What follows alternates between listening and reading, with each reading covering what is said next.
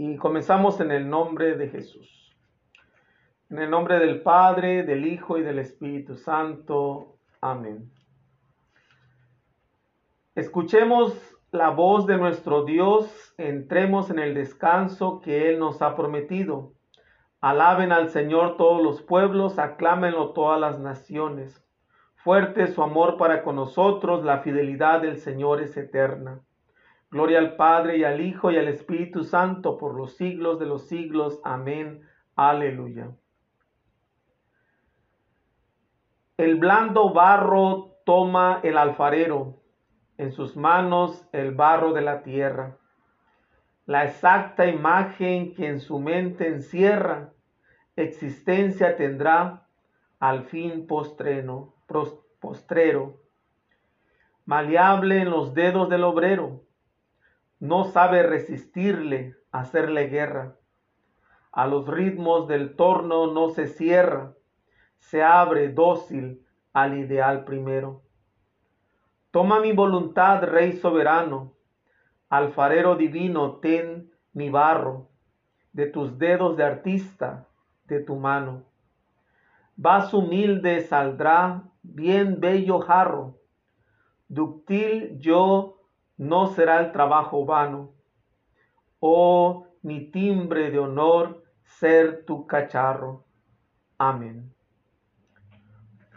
Esta figura de el barro en las manos del alfarero es bíblico. Sabemos que este está en el, especialmente en el libro de Jeremías y prácticamente el día de hoy vamos a, a la primera lectura es de Jeremías. Este dice blando barro toma el alfarero. E, este barro que somos, frágil, vulnerable, en las manos el barro de la tierra, como el símbolo que también somos de la tierra, venimos del barro, venimos del, polvo de la tierra. Dice, eh, la exacta imagen que su mente encierra, eh, existencia tendrá al fin el postrero. Eh, es la imagen que Dios siempre ha tenido para nosotros, ojalá y llegue a buen término. Y por eso es pedirle a Dios que nos siga moldeando a su imagen. Dice, maleable en los dedos del obrero. El, barro que se, se, puede mover, se puede moldear. Dice, no sabe resistirle. Ojalá y así fuera, no, que no sepamos resistirle a estas manos de Dios benditas hacerle guerra. Dice, a los ritmos del torno no se cierra, se abre dócil al ideal primero, el ideal de Dios que tuvo desde un principio. Dice, toma mi voluntad, que sea nuestro, nuestra oración, nuestro deseo de decirle a Dios que tome nuestra voluntad. Eh, él es el alfarero divino, eh, que Él este, tome nuestro barro, que en sus dedos de artista este, nos tome, nos tome su mano y que al final nos haga este vaso, esta jarra, este, lo que Él quiera hacer con nosotros. Dice, vaso humilde saldrá bien bello jarro. Eh, no será un trabajo en vano. Si nos entregamos a Dios, no será un trabajo en vano. Porque al final de cuentas es un honor estar en las manos de Dios. Que así sea. Vamos a empezar la meditación de las lecturas de este duodécimo o décimo segundo domingo del tiempo ordinario. Estamos este, apenas en el, en el domingo 12 de este tiempo ordinario que comenzamos después de las solemnidades eh, que tuvimos y la última pues fue el Corpus Christi. La, primera lectura viene del libro del profeta Jeremías, eh, capítulo 20, versículo del 10 al 13. Dice la palabra de Dios, dice, en aquel tiempo dijo Jeremías, yo oía el cuchicheo de la gente que decía, denunciemos a Jeremías denunciemos al profeta del terror. Todos los que eran mis amigos espiaban mis pasos, esperaban que tropezara y me cayera diciendo, Si se tropieza y se cae, lo venceremos y podremos vengarnos de él. Pero el Señor, guerrero poderoso, está a mi lado. Por eso mis perseguidores caerán por tierra y no, y no podrán conmigo. Quedarán avergonzados de su fracaso y su ignominia será eterna e inolvidable. Señor de los ejércitos, que pones a prueba al justo y conoces lo más profundo de los corazones. Haz que yo vea tu venganza contra ellos, porque a, ti he encomendado mi causa. Canten y alaben al Señor, porque Él ha salvado la vida de, de su pobre de la mano de los malvados. Palabra de Dios. Te alabamos, Señor.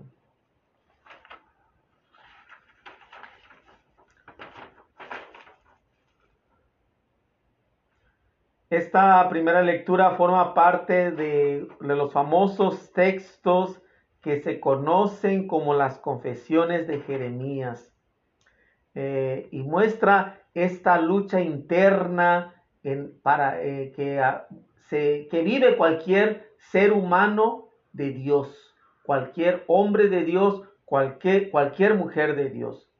De, porque Dios nos ha seducido. Dios nos ha seducido en su amor y nos hemos dejado seducir. Y ya sabemos que el profeta este, tiene que hablar y proclamar lo que nosotros no queremos oír. El profeta tiene que vivir a veces contra corriente, contra cultura, contra el pecado. Entonces, y ahí es donde se ve la verdadera razón del profeta, eh, porque siempre hablará con la verdad. El profeta eh, nunca se le va a considerar la razón al profeta. El profeta, eh, en este caso el profeta Jeremías, ha sido fuerte. Incluso en el capítulo 7 ha hablado contra el templo, que es lo más sagrado de los judíos que prácticamente es la, la prefigura de lo que también Jesús va a decir en contra del templo. Eh, Jeremías experimenta que los poderosos, los que están en contra de, la, de su misión y su palabra, quieren quemar al profeta, quieren destruirlo. Y, vemos que la vida del profeta Jeremías pues es todo un drama. Hay sufrimientos, hay marginación social, hay soledad. Especialmente lo podemos leer en el capítulo 15 y el, y el capítulo 16. Hay persecuciones y, son las, y también tiene acusaciones que tiene que soportar. Esto es el capítulo 11 y también el capítulo 20.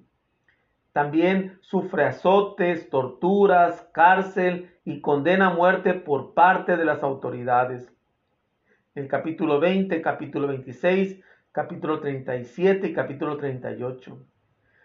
Porque al final quiere que se quiere callar al profeta. El profeta no tiene por qué este, eh, aterrorizar en, hacer, en cierta manera a, quienes hacen la maldad. El profeta, pero el profeta prefiere la seducción divina que le quema el alma y las entrañas con verdadero amor.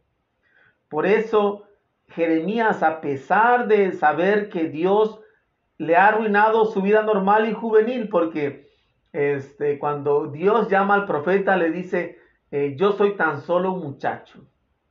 Eh, y por eso, pero aunque Dios le ha arruinado en cierta manera su vida normal y juvenil, el profeta prefiere a Dios prefiere ponerse en sus manos.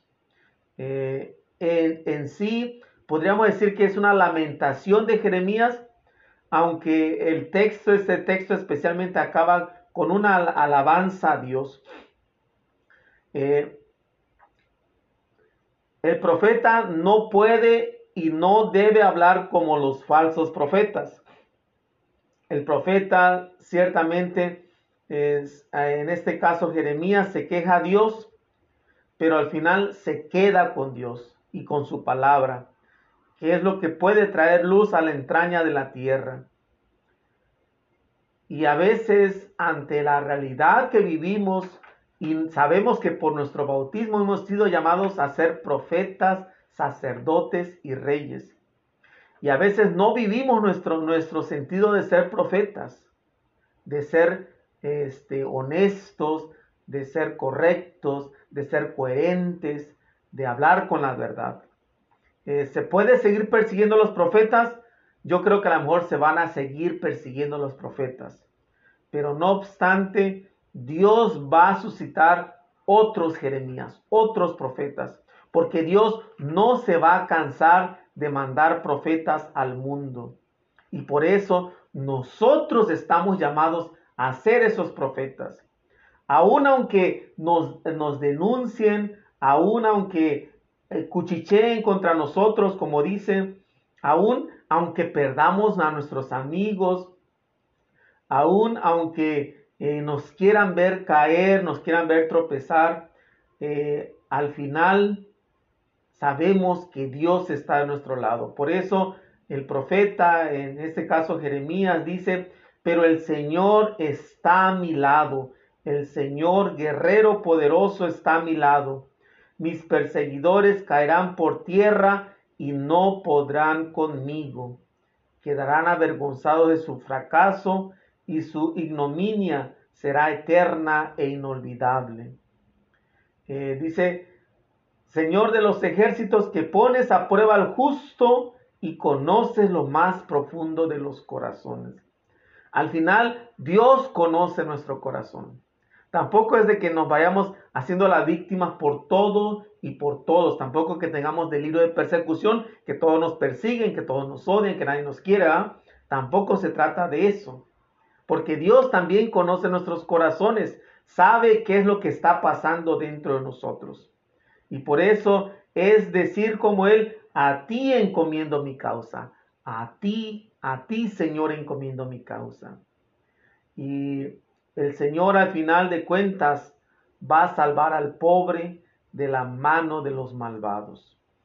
Es esta misión profética que se, le, puede tener miedo porque realmente estamos hablando este, que es un llamado a, pues, a matar al ego, un llamado a la humildad, un llamado a vivir en la verdad, a predicar la verdad, y hacer verdad como Dios.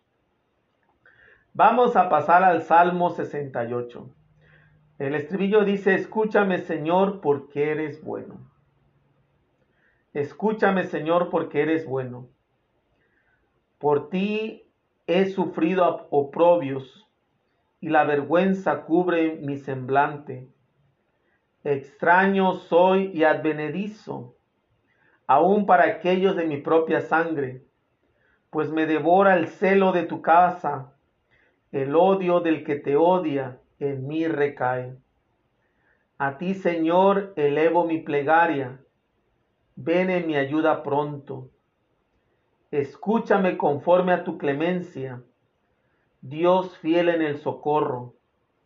Escúchame, Señor, pues eres bueno, y en tu ternura vuelve a mí tus ojos. Se alegrarán al verlo los que sufren.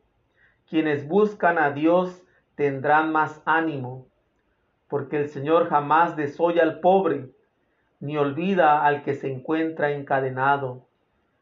Que lo alaben por esto cielo y tierra, el mar y cuanto en él habita. Gloria al Padre y al Hijo y al Espíritu Santo, como era en el principio, ahora y siempre por los siglos de los siglos. Amén. Escúchame, Señor, porque eres bueno. Sí o no, mis hermanos, todos hemos sufrido a veces la decepción, el engaño, eh, a veces también la traición, a veces eh, se nos ha calumniado. Y por eso eh, a veces es bueno refugiarnos en el Señor porque nos ha pasado, nos va a volver a pasar. Es que ante la lucha de poder, de querer vivir en la verdad, de querer vivir como Dios quiere, no va a ser fácil. No es que se nos va a abrir el camino de par en par, de que se va a quitar todos los obstáculos. A veces cuando queremos entregarnos más a Dios, más obstáculos se ponen, más trabas se ponen, más indiferencias, más contratiempos. Y por eso eh, es el salmista dice, eh, por ti he sufrido probios y la vergüenza cubre mi semblante, dice, porque extraño soy advenedizo, aún para aquellos de mi propia sangre, aún para nuestras propias familias, aún para nuestras propias comunidades, para nuestra propia iglesia, aún para aquellos que pareciera que son de nuestra propia sangre, ¿ah? porque son cercanos, a veces podemos eh, volvernos como extraños, dice. Pero me devora el celo de tu casa. Es a Dios a quien servimos, es a Dios a quien seguimos.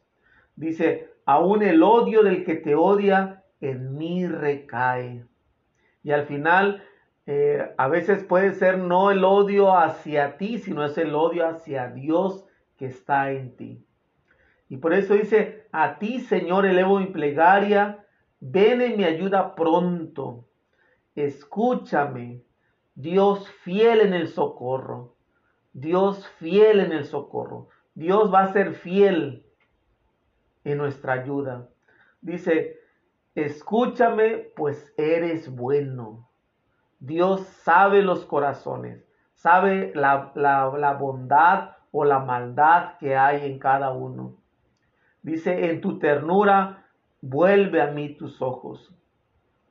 Eh, dice, se alegrarán al, al verlo los que sufren. Quienes buscan al Señor tendrán más ánimo. Quienes buscan a Dios tendrán más ánimo. A veces cuando vienen los problemas, en vez de buscar más a Dios, buscamos más al pecado. Hay personas que tienen problemas y se encierran en los vicios en vez de que dejen los vicios, eh, si estás en una situación mal, pues acércate a Dios, ve a Dios, acércate al Señor, ve a orar, ve a la iglesia, ve al Santísimo.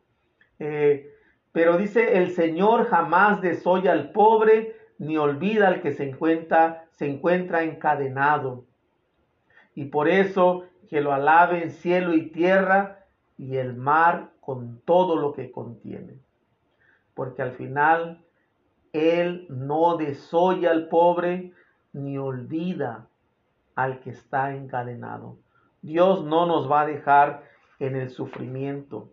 Dios no nos va a dejar en, en el abandono. Dios va a estar ahí para rescatarnos.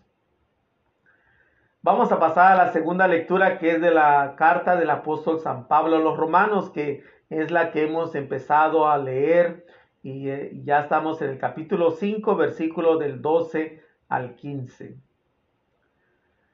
Dice San Pablo, hermanos y hermanas, por un solo hombre entró el pecado en el mundo y por el pecado entró la muerte. Así la muerte pasó a todos porque todos pecaron. Antes de la ley de Moisés ya existía el pecado en el mundo.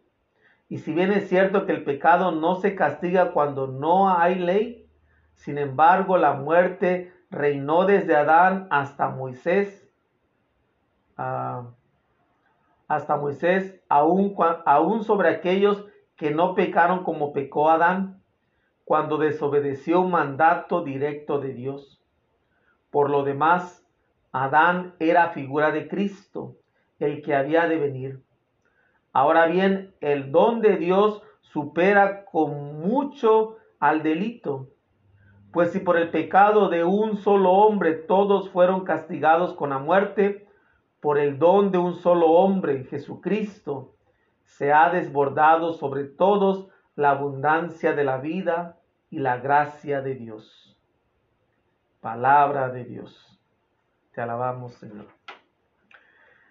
Es uno de los textos más asombrosos de San Pablo.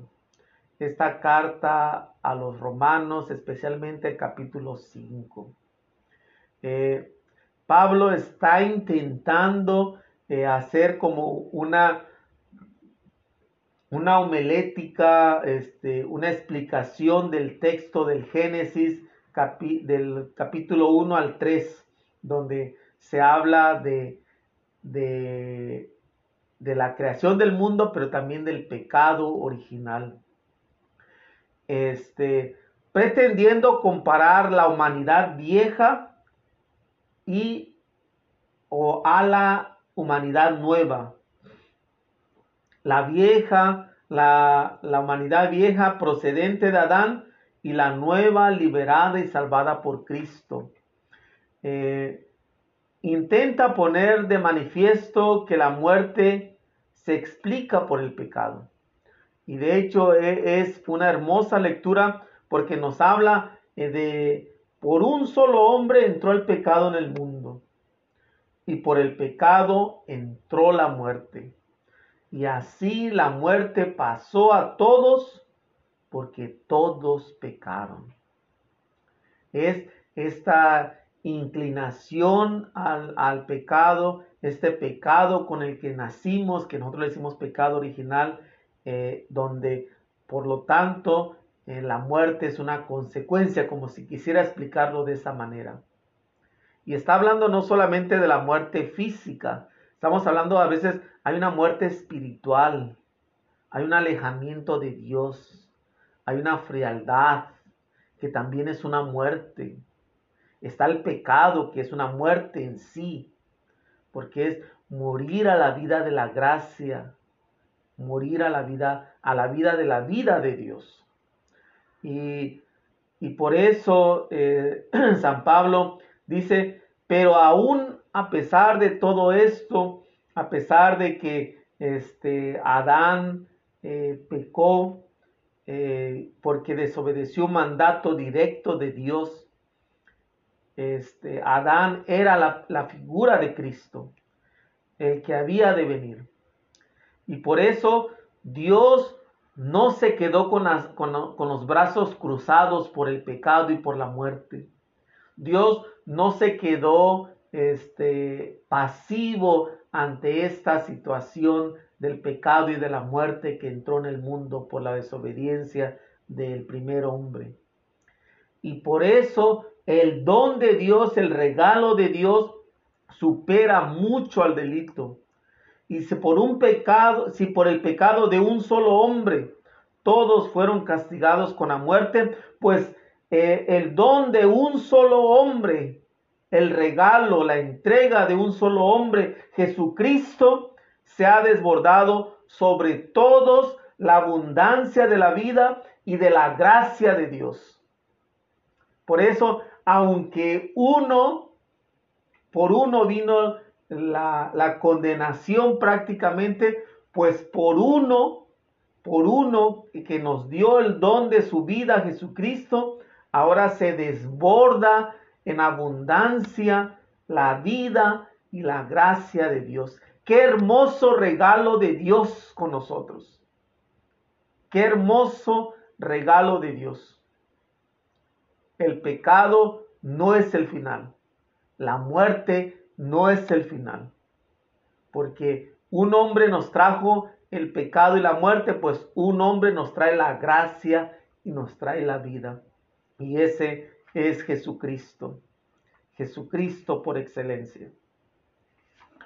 Vamos a pasar eh, ahora al, plato fuerte, al Evangelio. Este, el Evangelio que viene de, de San Mateo capítulo 10, versículo del 26 al 33. Lectura del Santo Evangelio según San Mateo. En aquel tiempo Jesús dijo a sus apóstoles, no teman a los seres humanos. No hay nada oculto que no llegue a descubrirse. No hay nada secreto que no llegue a saberse. Lo que les digo de noche, repítalo en pleno día. Y lo que les digo al oído, pregónenlo desde las azoteas. No tengan miedo a los que matan el cuerpo, pero no puede matar el alma.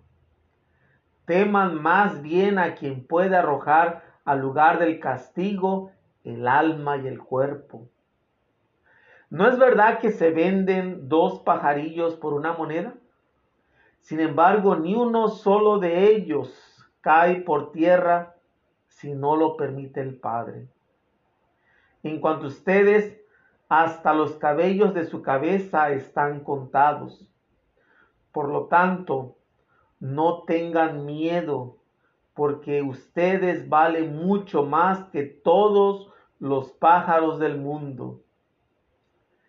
A quien me reconozca delante de los seres humanos, yo también lo reconoceré ante mi Padre que está en los cielos. Pero el que me niegue delante de los seres humanos, yo también lo negaré ante mi Padre que está en los cielos.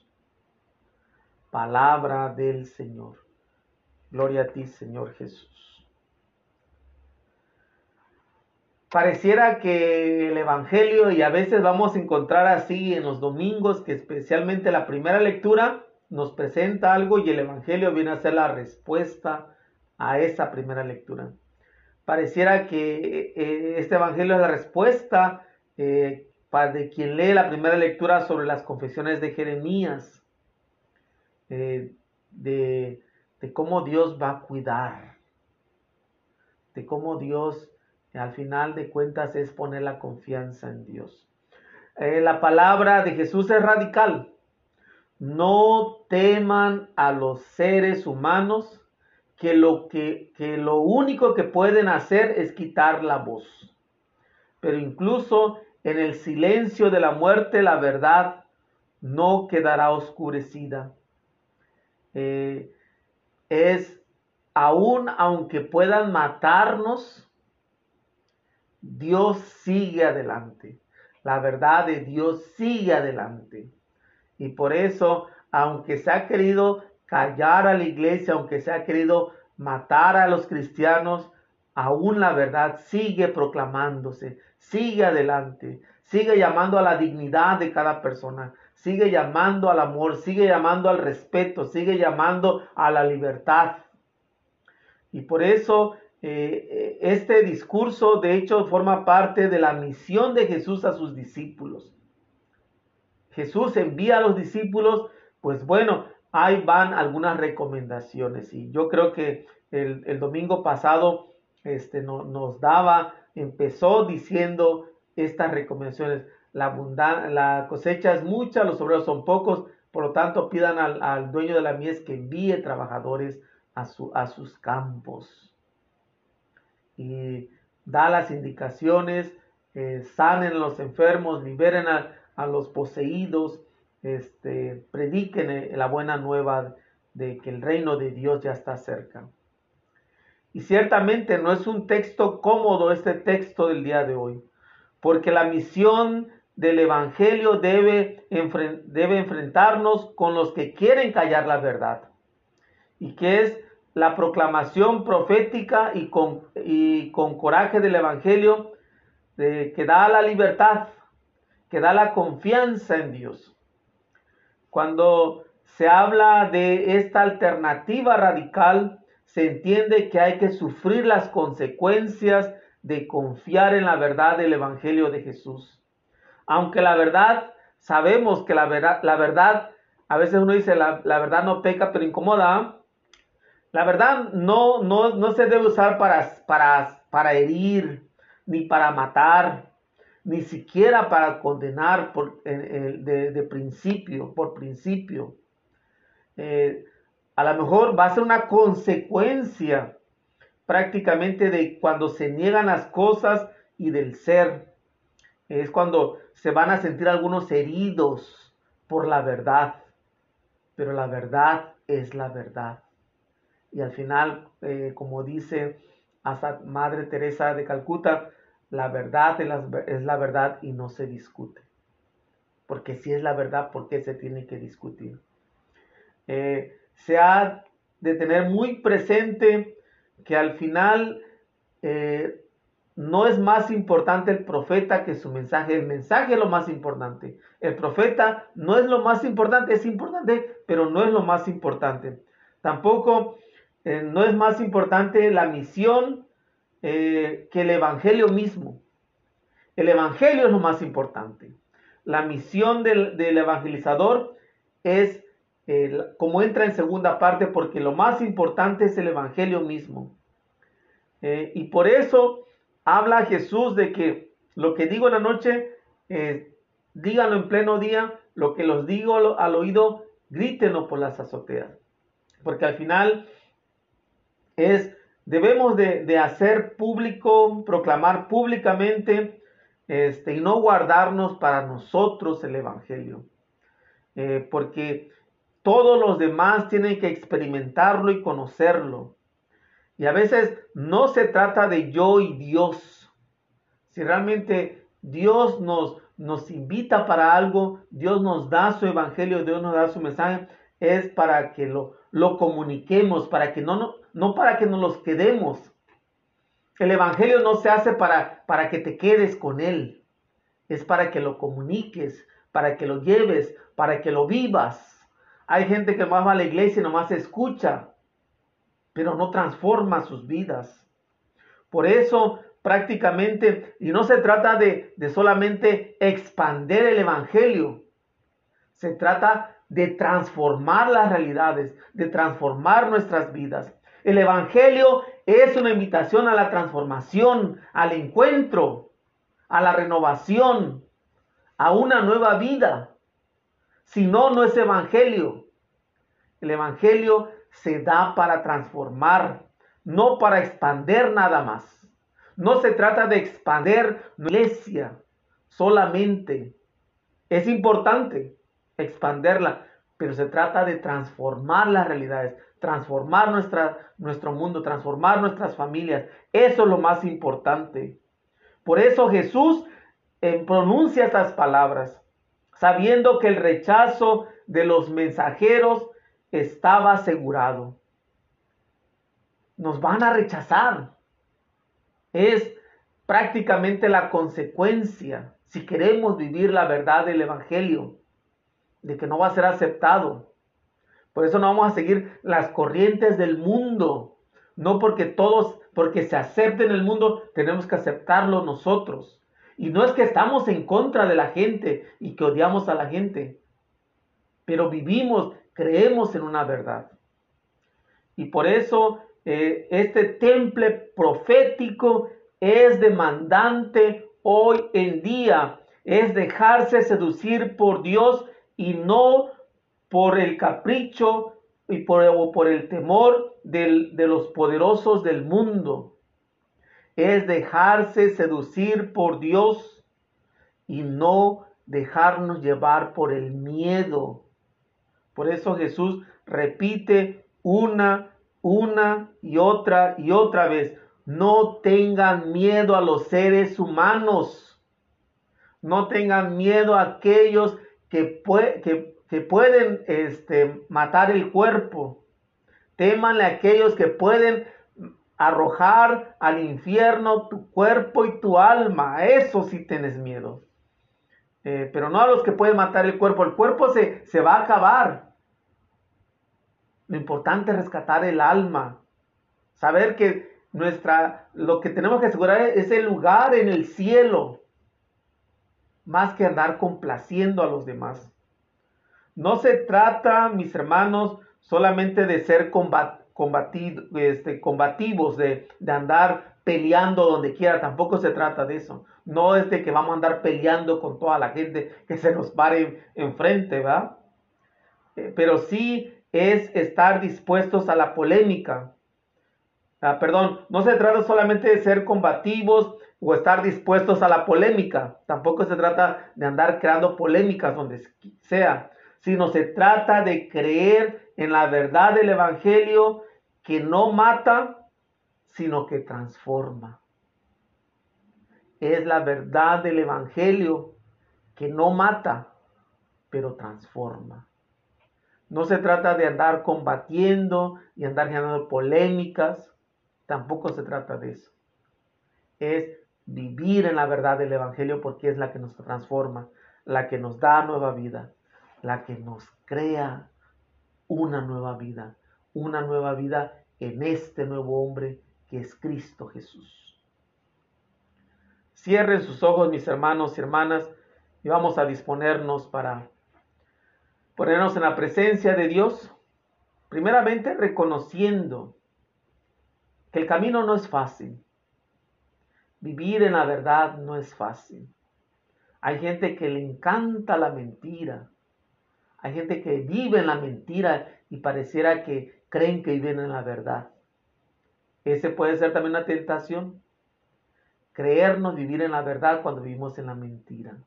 Hay gente que, que hasta miente por pequeñas cosas, sin importancia. Hay gente que quiere agradarle a todos y no estamos aquí para agradarle a todos. Y no vamos a alcanzarlo a final de cuentas, aunque quieramos, aunque luchemos.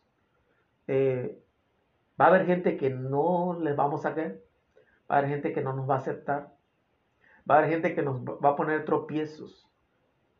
Y está bien, digo, no es que esté mal, eh, eh, perdón, no es que esté bien, bien, pero debemos de asumir que es una realidad a veces que tenemos que vivir. Pero ahí es donde tenemos que poner nuestra confianza en este Dios que nos ama. Y por eso, abre tu corazón a Dios. Abre tu espíritu, tu alma, tu ser a Dios. Pon en Él estas dificultades, estas contrariedades, estas situaciones que a veces el mundo nos, nos, nos reta, el mundo nos, nos tacha, el mundo nos descarta. Y aún hasta puede ser gente de la misma iglesia, gente de nuestra propia sangre. Pero tenemos que confiar en Dios. Dios no desoye al pobre, no deja solo al profeta. Y por eso tenemos que tener esta confianza porque en Cristo, el nuevo hombre, el nuevo Adán, vino la gracia en abundancia y vino la vida en abundancia. Y por eso también en Cristo, que es la razón de nuestras vidas, en Cristo que encontramos vida nueva, tenemos que no tener miedo a quienes quieran matar el cuerpo. Tengamos ciertamente y tengamos en nuestro corazón, en nuestra, en nuestra alma, que a quien sí tenemos que tener miedo a quien puede matar el cuerpo y el alma, mandarlo al infierno, mandarlo al lugar de castigo, como se le llame, ¿verdad? Eh, el que perdamos que al final de cuentas lo más importante es llegar a Dios, ser de Dios. Eso es lo más importante. Lo demás va y viene. Los honores, los títulos, el prestigio, no son nada en comparación de Dios. Y por eso abrirnos a esta presencia de Dios grande y única, porque Él es nuestro Señor y Salvador. Padre nuestro que estás en el cielo, santificado sea tu nombre. Venga a nosotros tu reino. Hágase tu voluntad en la tierra como en el cielo. Danos hoy nuestro pan de cada día. Perdona nuestras ofensas, como también nosotros perdonamos a los que nos ofenden. No nos dejes caer en tentación y líbranos del mal. Amén. Dios te salve María, llena de gracia, el Señor es contigo. Bendita es entre todas las mujeres y bendito el fruto de tu vientre Jesús. Santa María, Madre de Dios, ruega por nosotros pecadores, ahora y en la hora de nuestra muerte. Amén. Gloria al Padre y al Hijo y al Espíritu Santo, como en el principio, y siempre, por los siglos de los siglos. Amén. Quiero, contar, quiero compartir con ustedes esta reflexión. Es un poco larga y a lo mejor espero que sí nos dé tiempo. Se llama Sufrir por alguien. A veces eh, sufrimos por, por algunas personas. Dice algo que me sorprende es la capacidad que tenemos para sufrir y aguantar por amor los desprecios de la persona supuestamente amada. ¿Qué necesitamos o qué nos hace falta para estar aferrados a alguien que sabemos que no nos conviene? ¿Qué en nuestro interior eh, nos motiva a no dejar ir a alguien que su sola presencia nos lastima y hace que perdamos poco a poco nuestra propia identidad y autoestima?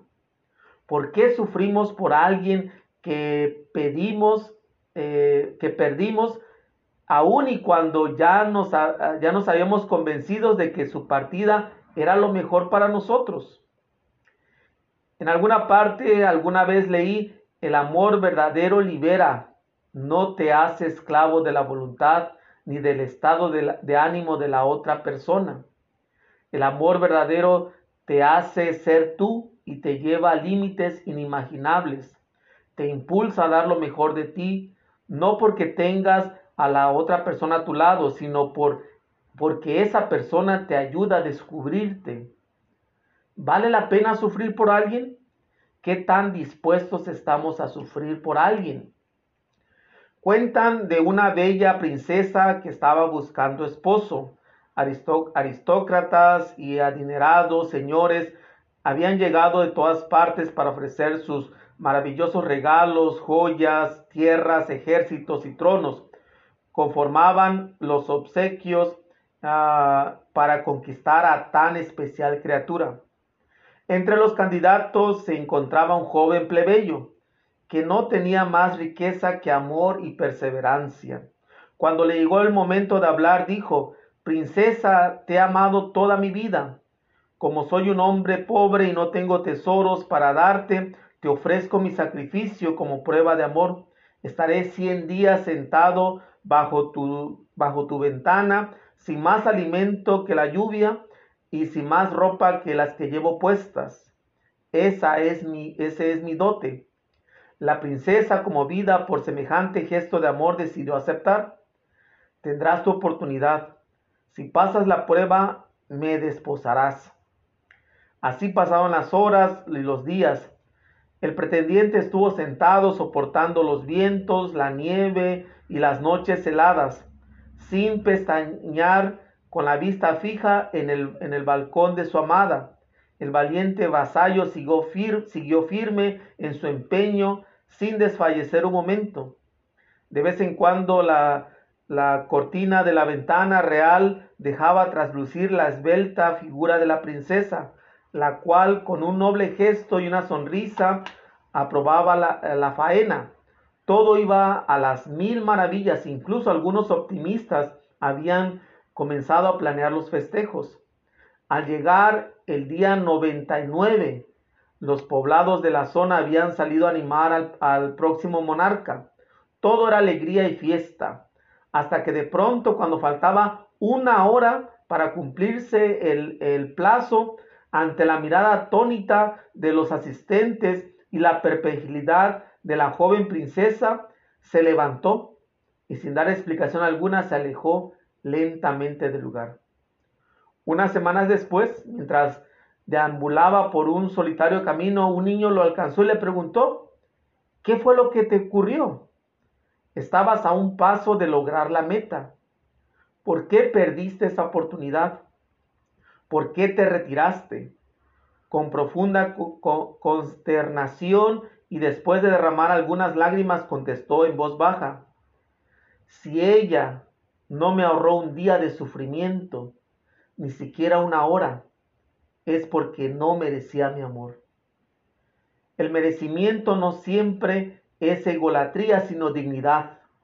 Cuando damos lo mejor de nosotros mismos a otra persona, cuando decidimos compartir la vida, cuando abrimos nuestro corazón de par en par y desnudamos el alma hasta el último rincón, cuando perdemos la vergüenza, cuando los secretos dejan de serlo, al menos merecemos comprensión.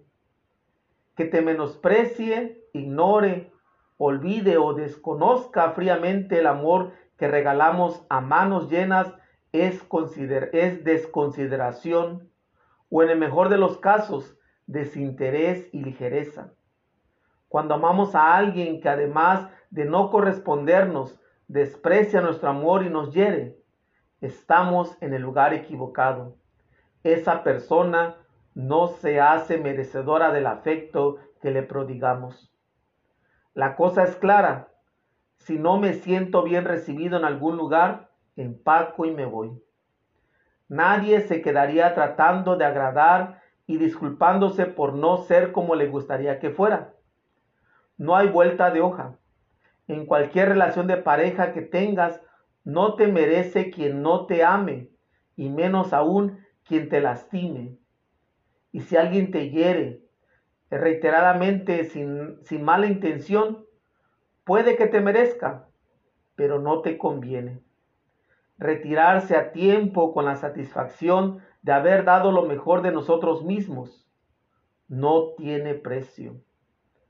Ánimo, esforcémonos por ser felices. Es una, una reflexión interesante, porque, y aparte la historia es fascinante este hombre, este joven plebeyo que no tenía tanto que ofrecerle a esta princesa más que su amor y que decidió ofrecerle pues todo un reto ¿va? de estar ahí. Y en la última hora él perseveró, sufrió todo y en la última hora se levantó y se fue. Porque él después dice, si ella no fue capaz de liberarme de por un día o al menos por una hora, quiere decir que no merecía mi amor. Sino la, lo liberó del sufrimiento, porque él estaba sufriendo. Quiere decir que no merecía el amor. Y yo creo que así realmente a veces tenemos que mirar nuestra dignidad como personas. No es egolatría, es dignidad. Cuando, porque nosotros damos lo mejor de nosotros, pero cuando y queremos compartir la vida, abrimos nuestro corazón, este, damos, eh, desnudamos el alma hasta el último rincón, eh, pero a veces hasta se pierde la vergüenza, eh, cuando los secretos se dejan, dejan, se comparten, al menos merecemos comprensión, pero que nos menosprecien, nos ignoren, nos olviden, desconozcan el amor que, le, que regalamos a manos llenas, es desconsideración. Eh, eh, y en el mejor de los casos es desinterés o ligereza.